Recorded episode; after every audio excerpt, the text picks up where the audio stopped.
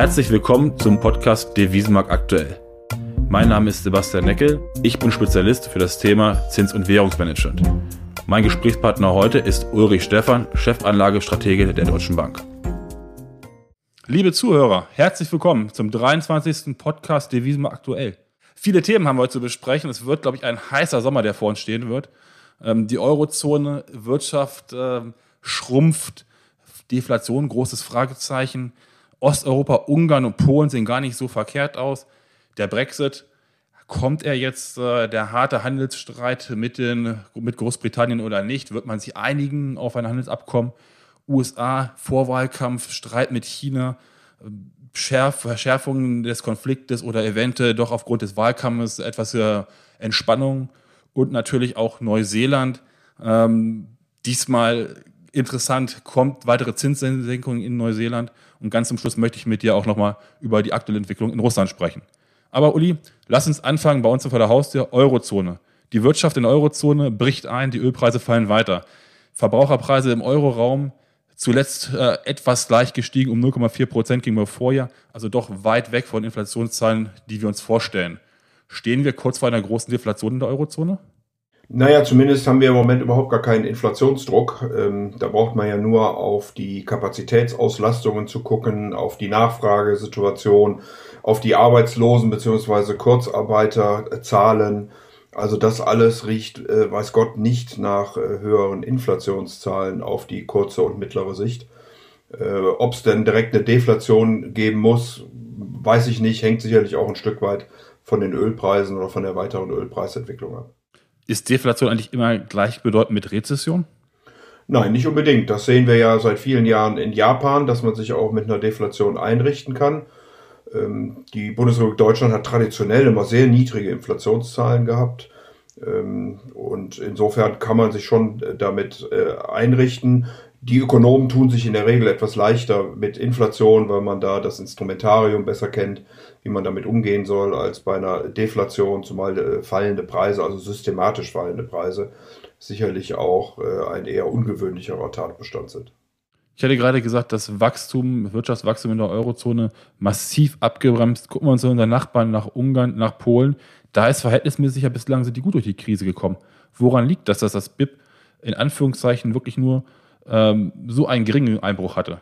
Ja, also wir stehen sicherlich mit den Zahlen zum ersten Quartal, das sind ja die, die du ansprichst, äh, noch am Anfang dieser Pandemie und äh, der Shutdown-Maßnahmen. Das gilt natürlich auch für Ungarn und Polen. Äh, die Ungarn haben ähm, im März, die Polen sogar etwas früher noch diesen Shutdown herbeigeführt. Deswegen die Zahlen auch negativ im ersten Quartal, aber nicht so sehr wie in der Europäischen Union das äh, gewesen ist. Ähm, das hängt sicherlich damit zusammen, dass beide Länder insgesamt noch relativ äh, glimpflich ähm, aus, äh, was die Fallzahlen angeht, mit dieser Corona-Krise umgegangen sind. Sie hatten auch sicherlich einen sehr guten Start, auch einen Oberhang aus dem letzten Jahr noch ins erste Quartal hinein.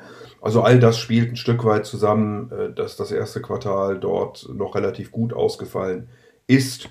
Ähm, das zweite Quartal sollte aber auch in Osteuropa deutlich schlechter werden als das erste Quartal. Das heißt, auch dort äh, sind die Alarmzeichen, Alarmglocken auf Rot. Es könnte ein großer Knall kommen, auch wenn man die Abhängigkeiten vor allem auch zu Deutschland sich anguckt, oder? Ja, davon würde ich schon ausgehen. Ähm, also wir, wir schätzen schon, dass äh, Polen jenseits der minus 4%, Ungarn sogar noch ein, ein Stück äh, schlechter bei äh, rund 5,5 Prozent im Minus, was das Bruttoinlandsprodukt äh, angeht, für das Gesamtjahr 2020 auslaufen werden. Also äh, nochmal, da kommt auch der harte Einschlag dann im zweiten Quartal. Danach dürfte es dann etwas äh, besser werden. Aber sollte Polen mit 4,3 rauslaufen, wäre es für die Europäische Union äh, zumindest das Land mit, äh, der, mit dem geringsten Rückgang des Bruttoinlandsproduktes. Also das ist sicherlich auch bemerkenswert, liegt an der doch relativ diversifizierten Volkswirtschaft. Und welchen Einfluss äh, vermutest du oder gehst du davon aus, wird das auf den Wechselkurs Euro gegen polnisches Slotty und Euro gegen Forint haben? Ja, der, das ähm, äh, polnische Slotty hat deutlich abgewertet. Ähm, von so irgendwie 4,20, 4,25 auf äh, knapp 4,60 sollte sich von da aus ein Stück weit in den nächsten Monaten wieder erholen. Äh, wir rechnen so eine Tendenz Richtung 4,30, 4,35 äh, dann in zwölf Monaten. Ähm, der ungarische Forint äh, liegt bei 3,54 im Moment. Äh, wir würden da eher eine Seitwärtsbewegung ähm, erwarten. Das liegt aber auch daran, dass die Notenbank äh, in Ungarn ähm, wahrscheinlich nicht mehr ganz so viel machen wird. Die polnische Notenbank sollte durchaus nochmal von 0,5 auf 0,25 dann in den nächsten Monaten gehen. Und die Polen haben sicherlich ein nochmal größeres Fiskalpaket geschnürt. Es ist tatsächlich das größte in der Europäischen Union, wenn man also rein diskretionär, also nicht die äh, automatischen Stabilisatoren und diese Dinge mitberechnet, sondern äh, was wirklich an Geld äh, in die Hand genommen äh, wird, dann sind das in Polen nach momentanem Stand 6,5 Prozent des Bruttoinlandsprodukts. Und wie gesagt, das ist schon äh, einmalig in der Größe für die Europäische Union. Also im Osten geht es gerade noch so einigermaßen, aktuell zumindest. Wir müssen die ähm, Entwicklung im zweiten Quartal abwarten, was passieren wird. Entwicklung im zweiten Quartal abwarten ist natürlich ganz schwierig, wenn wir weiter Richtung Westen gehen. Ähm, wir sind uns einig, glaube ich, dass wir uns uneinig sind. So könnte im Grunde genommen momentan der Verhandlungsstand zwischen der Europäischen Union und Großbritannien bezüglich der künftigen Handelsbeziehungen ähm, nach dem Brexit stehen. Glaubst du, dass wir bis Juni noch eine Einigung sehen werden, äh, was diesen Handelsstreit angeht? Oder glaubst du, dass der Brexit bzw. Ähm, dass die Konsequenzen weiter in 2021 reingezogen werden? Ja, ich glaube, das wird ganz, ganz schwierig, hier noch eine Lösung zu finden. Beide Seiten haben ja auch ihre ähm, äh, ihre Enttäuschung ausgedrückt über den aktuellen Verhandlungsstand. Man hat jetzt noch eine Verhandlungsrunde, bis denn dann im Juni eine Bestandsaufnahme erfolgen soll.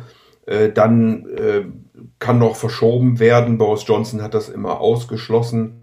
Ähm, also wir werden sehen, die Punkte, die nach wie vor in der Diskussion stehen, vor allen Dingen in der Diskussion stehen, ist das, was man auf Neudeutsch äh, Playing ähm, äh, Level Field nennt, also eine Gleichbehandlung, was äh, bestimmte Standards angeht. Das sind die Fisch Fischereirechte und natürlich auch die irische Grenze. Ähm, es kann sein, dass man noch verschiebt. Es könnte aber auch sein, dass man diese Dinge ausklammert, ein ähm, entsprechend kleineres Handelsabkommen schließt, um dann eben die Chance zu haben, ab 2021 weiter äh, verhandeln zu können. Ähm, ich glaube, dass dieser Punkt im Moment noch wirklich offen ist und man muss sich wahrscheinlich für alle Eventualitäten äh, rüsten.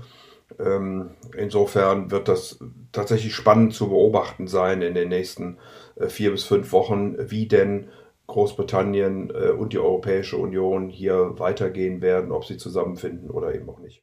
Wie glaubst du denn, du hattest gerade gesagt, äh, vielleicht ein kleineres Paket schnüren. Wie ist denn dort die Unterstützung der Europäischen Union? Äh, ist da nicht einfach das Risiko, dass das Ganze nachher zu einer Art Never-Ending Story wird? Ich glaube, die Europäer haben ja da weniger ein Problem mit als äh, die Briten. Boris Johnson hat ja immer gesagt, äh, dass Brexit Brexit bedeutet. Er raus will. Er will ja eben, wie gesagt, auch keine Verschiebung beantragen, die man bis zum Ende Juni noch vereinbaren könnte. Ähm, insofern sind die Dinge tatsächlich offen. Ähm, es ist sicherlich für die Wirtschaft besser, wenn man irgendwann mal äh, wüsste, wie es denn wirklich ausgeht, als dieses äh, Never-Ending-Thema. Äh, Aber ähm, aus heutiger Sicht recht unklar und es würde mich eben nicht wundern, wenn man ein abgespecktes Abkommen in irgendeiner Weise äh, trifft, äh, dann äh, verliert auch Boris Johnson sein Gesicht nicht und man dann im zweiten Halbjahr und vor allen Dingen 2021 die Chance hat, die weiter kritischen Punkte noch weiter zu verhandeln und hoffentlich dann eine Einigung finden zu können. Der Brexit in den USA, glaube ich, nicht so das ganz große Thema. Das große Thema ist natürlich Coronavirus. Wir kriegen ähm, viel mit. Ähm, wir kriegen auch mit, dass die US-Konjunktur doch sehr stark eingebrochen ist. Die Einzelhandelsumsätze im April ähm, bei minus 16 Prozent gegenüber den Vormonat lagen. Ähm, Jerome Powell hat gesagt, äh, der Notenbankpräsident der, der FED, dass er sieht, dass die US-Wirtschaft zwar nochmal deutlich runtergehen kann, also er hält durchaus ein Szenario, dass das BIP im zweiten Quartal um 30 Prozent fallen könnte, für durchaus möglich, sagt aber auf der anderen Seite auch, die Wirtschaft seiner guten Ausgangsposition, sich von der Pandemie substanziell zu erholen. Wie passt das zusammen? Ja, ich glaube, die äh, minus 30 Prozent sind sogar noch relativ optimistisch. Das hört sich für europäische äh, Ohren etwas merkwürdig an, aber die Amerikaner annualisieren ihre Zahlen immer. Ähm, das heißt also, die Deutsche Bank, aber auch andere haben minus 40 Prozent fürs zweite Quartal in den Karten stehen. Äh, wenn Jerome Paul dann von minus 30 redet, ist das also äh, sogar moderat besser. Nochmal, das ist annualisiert, man müsste es, um es mit europäischen Zahlen vergleichbar zu machen, durch vier dividieren. Dann sind wir bei minus 10, das ist auch nicht wirklich schön, ähm, aber ähm, ist dann in etwa so, wie es eben auch in der Europäischen Union ausgehen äh, sollte. Ähm, da sind einige Länder sicherlich, die noch schlechter laufen, einige andere, äh, hat man ja vorhin schon darüber gesprochen, die ein bisschen besser laufen. Aber so ist das, glaube ich, einzusortieren.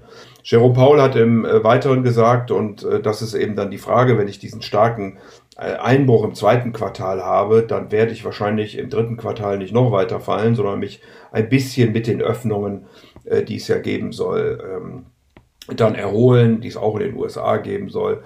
Und von daher dürfte die wirtschaftliche Entwicklung im dritten Quartal etwas besser dann werden als im zweiten Quartal.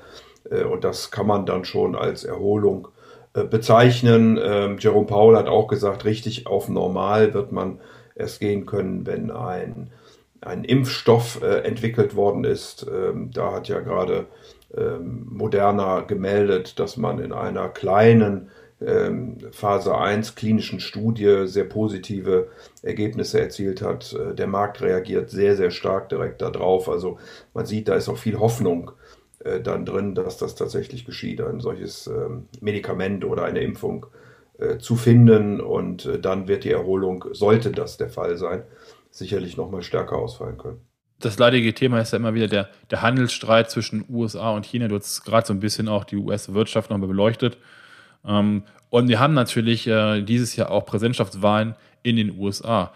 Kann sich Donald Trump überhaupt leisten, eine wirkliche Eskalation im Handelskonflikt mit China äh, fortzusetzen bzw. Zu, zu provozieren. Ähm, er möchte schließlich wiedergewählt werden und wahrscheinlich braucht doch wahrscheinlich die US-Wirtschaft auch die Chinesen, um sozusagen aus diesem Loch wieder rauszukommen jetzt, oder? Ja, es wird eine sehr spannende Fragestellung sein. Ich äh, würde fast sagen, kann es sich äh, der amerikanische Präsident leisten, keinen Wirtschaftskrieg mit China anzufangen. Ähm, das ist vielleicht etwas provokant hat aber den Hintergrund, dass seine Wählerschaft eben äh, doch einen nicht Establishment sehr stark auftretenden Präsidenten befürworten würde und äh, dazu äh, muss Donald Trump eben äh, sozusagen ein, ein, äh, jemand finden, den er da angreifen kann. China bietet sich gerade zu an. Es gibt einen großen Konsens in den Vereinigten Staaten, dass China ähm, sich wirtschaftlich unfair verhält, also geistiges Eigentum nicht respektiert, äh, Technologien stiehlt, in die WHO eingetreten ist äh, mit amerikanischer Unterstützung und jetzt äh, Amerika als Weltmacht Konkurrenz macht, dass Arbeitsplätze in Amerika wegen China, Stichwort Werkbank der Welt, verloren gegangen sind. Ähm, und das alles deutet doch in eine Richtung, dass Trump das im Wahlkampf nutzen wird. Ähm, er wird wahrscheinlich damit auch Joe Biden ähm, angreifen können, der in der Obama-Administration auch äh, gegen China ähm, äh, argumentiert hat, aber sicherlich nicht in scharfen Ton, wie Donald Trump das heute macht. Also insofern glaube ich, dass äh, dieser Konflikt nicht sehr schnell weggehen wird. Ähm, du hast recht, er kann natürlich seine Wirtschaft nicht allzu sehr beschädigen, deswegen wird es wahrscheinlich nicht um Konsumgüter gehen. Wir dann gucken müssen, wie China äh, wiederum darauf reagiert, aber es wird vor allen Dingen um Technologie gehen und äh, da hat ja der amerikanische Präsident also die amerikanische Administration jetzt auch nochmal klargestellt, dass entsprechende äh, Hochtechnologie-Lieferungen an China, vor allen Dingen an Huawei äh, oder Huawei, wie man bei uns sagt, ähm, der Genehmigung bedürfen. Ähm, ich glaube, das, was ich schon seit längerem gesagt habe, der Handelsstreit an sich wird sich irgendwie lösen lassen. Trump will auch, dass China Agrarprodukte kauft. Aber der technologische Streit, der wird äh, wahrscheinlich nicht lösbar sein. Äh, und insofern wird der uns auch noch in den nächsten Monaten begleiten. Ich will aber nochmal auf diesen Agrarstreit bzw. auf den Agrarsektor zu sprechen kommen. In dem Agrarsektor ist ja auch eine sehr große Wählerschaft äh, von Donald Trump mit drin. Äh, wenn die Chinesen, sie hatten sich ja dazu bereit erklärt, Agrarprodukte aus den USA stärker zu importieren, davon jetzt zurücktreten, dann wird doch die Wählerschaft von Trump auch, sag ich mal, ge geschwächt. Arbeitslosigkeit, was auch immer äh, da am Horizont auftreten könnte, was dann auch wahrscheinlich dem Präsidenten zur Last gelegt werden könnte, oder? Ja, das kann schon sein. Also deswegen wird er das versuchen zu verhindern, wird aber äh, seine Spitzen bei der Technologie weiterhin belassen. Es kommt dann natürlich da bin ich völlig bei dir, darauf an, wie China auf diese Entwicklung reagieren wird und ob sie dann natürlich auch die Schmerzpunkte für Trump äh, suchen und finden äh, wird äh, oder ob man andere Dinge tut. Äh, das wird sich jetzt wahrscheinlich in den nächsten Wochen und Monaten ergeben, wo und wie man hier aufeinander prallt, äh, was denn dann wirklich äh, die Maßnahmen sind, die man gegenseitig erheben wird, beziehungsweise wo man sagt, wir sind zwar im Streit in anderen Dingen, aber ähm, das Handelsabkommen, und so war es ja auch zuletzt äh, zu lesen, was dort im Januar äh, geschlossen worden ist, das äh, wollen wir im Moment mal so weiterführen. Also ja, ich gebe zu, eine etwas undurchsichtige Situation muss man beobachten. Ähm, ich glaube, am Ende wird es auf einen Technologiekonflikt hinauslaufen und diese Handelsthemen werden sich in irgendeiner Weise lösen lassen. Auf Sicht von zwölf Monaten, wo siehst du da aktuell den Euro-Dollar? Den Euro-Dollar, ähm, wir haben ja einen starken Euro-Dollar gesehen mit diesen ganzen Maßnahmen und ähm, dem, ähm, den Liquiditätsproblemen, die wir im Dollar ähm, nicht nur in den USA, sondern weltweit gesehen haben. Ähm, er ist jetzt wieder ein bisschen schwächer geworden, Richtung 1,8, 1,9. Ähm, ich könnte mir vorstellen, dass er sich so irgendwo um 1,10, äh, je nachdem, wie die Entwicklungen weitergehen, äh, ob die Europäer sich auch mal zusammenraufen können und eine wirklich gemeinsame Antwort auf diese Herausforderung finden, dann kann es vielleicht auch Richtung 1,15 laufen. Wir werden sehen, ähm, aber in diesem Bereich wird es sich wohl irgendwo abspielen. Ein weiteres spannendes Thema, über das wir bislang in dem Podcast noch nie gesprochen haben, ist Neuseeland. Neuseeland ähm, scheint ja jetzt mittlerweile äh, gut durch den Coronavirus, durch die Krise durchgekommen zu sein. Der tägliche Anstieg von Neuinfektionen ist im einstelligen ähm, Bereich abgesunken. Jetzt haben die natürlich auch nicht ganz so viele Einwohner, sag ich mal, wie wir das hier in, in Europa und in Deutschland haben. Äh, nichtsdestotrotz, die Wirtschaft leidet natürlich auch sehr stark. Die neuseeländische Notenbank hat vergangene Woche beschlossen, das Volumen der Anleihenkäufe zu verdoppeln. Das ist schon mal eine Ansage. Aber viel spannender fand ich eigentlich die Bemerkung, ähm, dass die Banken sicherstellen sollen, dass ihre IT-Systeme zum Jahresende negative Zinsen abbilden können. Sehen wir Zinssenkungen in, in äh, Neuseeland oder glaubst du, das ist aber eine reine Vorsichtsmaßnahme jetzt? Ja, ich glaube, dass es zunächst mal eine reine Vorsichtsmaßnahme ist. Also äh, man ist äh, auf dieser äh, Kaufseite eben als Notenbank sehr viel stärker äh, beschäftigt in der Geldpolitik. Äh, man hat ein riesiges fiskalisches Programm auf den Weg gemacht. Insgesamt 20 Prozent des Bruttoinlandsprodukts rein diskretionär. Das hatten wir ja vorhin schon mal, wo man also äh, außerhalb von Stabilisatoren oder sonstigen Maßnahmen wirklich Geld auf den Tisch legt, 10% des Bruttoinlandsprodukts. Äh, vor dem Hintergrund und auch der Guidance, die die neuseeländische Notenbank gegeben hat, würde ich heute nicht davon ausgehen, äh, dass man den Zins äh, unter die 0,25 äh, weiter drückt, sondern dass man ihn eher dort belässt. Die graduelle Öffnung, die Erholung der Wirtschaft äh, sprechen auch da, dafür. Also ich würde eher glauben, dass das eine Vorsichtsmaßnahme gewesen ist. Ein letztes Thema hätte ich noch zum Schluss. Und zwar wollte ich gebeten, äh, dir mal Fragen zu Russland zu stellen. Wir haben ja jetzt relativ äh, lange auch den Konflikt gesehen zwischen Russland, auf der einen Seite Saudi-Arabien, auf der anderen Seite Ölpreise, die runtergekommen sind, die gefallen sind. Wie siehst du aktuell die Wirtschaft in Russland und vor allem, wie siehst du den russischen Rubel? Ja, ganz spannendes Thema, vor allen Dingen vor dem Hintergrund äh, des Ölpreises, äh, aber natürlich auch der Sanktionen, äh, die ja nach wie vor gelten, möglicherweise verschärft werden. Wir hören ja immer wieder äh, Stimmen, äh, dass Russland in Wahlkämpfe sowohl in Europa wie auch in den Vereinigten Staaten äh, eingegriffen hat. Also insofern ähm, ist das eine wirklich interessante Frage.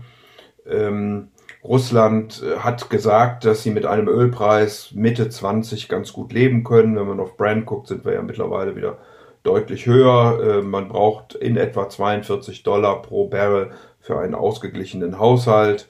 Ähm, da sind wir noch nicht. Ähm, aber Russland hat ja keine Schulden und äh, kann sich deshalb auch ein gewisses Defizit sicherlich leisten. Die Notenbank hat sukzessive die Zinsen heruntergenommen. Mittlerweile liegen wir bei 5,5 Prozent, weil die Inflation eben auch sehr stark gefallen ist äh, in Russland. Äh, wir erwarten, dass es auf der nächsten Sitzung ähm, einen Schritt nochmal geben wird um etwa 50 Basispunkte, also dann auf glatt 5 Prozent. Es könnte auch mehr werden. Äh, wenn es jetzt nur 50, dann wird man im weiteren Jahresverlauf noch weiter senken. Also die Zinsen werden dort weiter heruntergehen in Russland. Die Inflation liegt im Moment bei gut 3 Prozent. Also das ist nicht so sehr das Thema. Äh, und vor dem Hintergrund erwarten wir sogar einen etwas festeren Rubel. Äh, wir liegen im Moment bei knapp 80, also 78, 79 äh, so etwa im Euro-Rubel und in den nächsten zwölf Monaten sollte er auf so rund 75 dann ein Stück weit aufwerten können. Wie gesagt, vor dem Hintergrund, dass auch dort sich das Leben dann langsam wieder öffnet muss man auch ein bisschen hingucken. Wir hatten bisher die Pandemie eher in Moskau. Moskau ist sicherlich medizinisch dann noch besser ausgerüstet als Zentrum, äh, als, als die Landbevölkerung. Also wenn es dahin schwappt, äh, da wird man auch nochmal hingucken müssen. Aber äh, sollten sich die Dinge eben ähm, relativ normal und vergleichbar mit anderen Ländern entwickeln, ähm, dann erwarten wir eine langsame Erholung und äh, eine leichte Aufwertung des russischen Rubels gegenüber dem Euro. Ja, Uli, vielen Dank für den Überblick, den du uns heute gegeben hast. Viele Unsicherheiten, über die wir gesprochen haben. Ähm, Euro-Dollar zwischen 1,10, 1,15 Erwartungen von dir. Wahlen in den USA, was passiert als nächstes? Äh, Brexit wird jetzt ganz wichtig im äh, Handelsabkommen in den nächsten Wochen bis Mitte Juni, was passieren wird. Ähm, was passiert mit Osteuropa. Also wir haben viele, viele, viele Unsicherheitsfaktoren weiterhin in der Welt. Ich denke, das, das zweite Quartal ist schon spannend und wird noch spannender werden. Ähm, das heißt, bis zur Sommerpause wird hier wirklich sehr viel, sehr viel Leben drin sein, gehe ich von aus. Umso wichtiger, regelmäßig sich über die Risiken auszutauschen von den Grundgeschäften, aber auch von den Märkten, Rentenmärkten, Währungsmärkten weltweit. Ähm, von daher kann ich nur anbieten, kommen Sie auf uns zu. Wir reden gerne mit Ihnen und wir unterstützen Sie gerne dabei.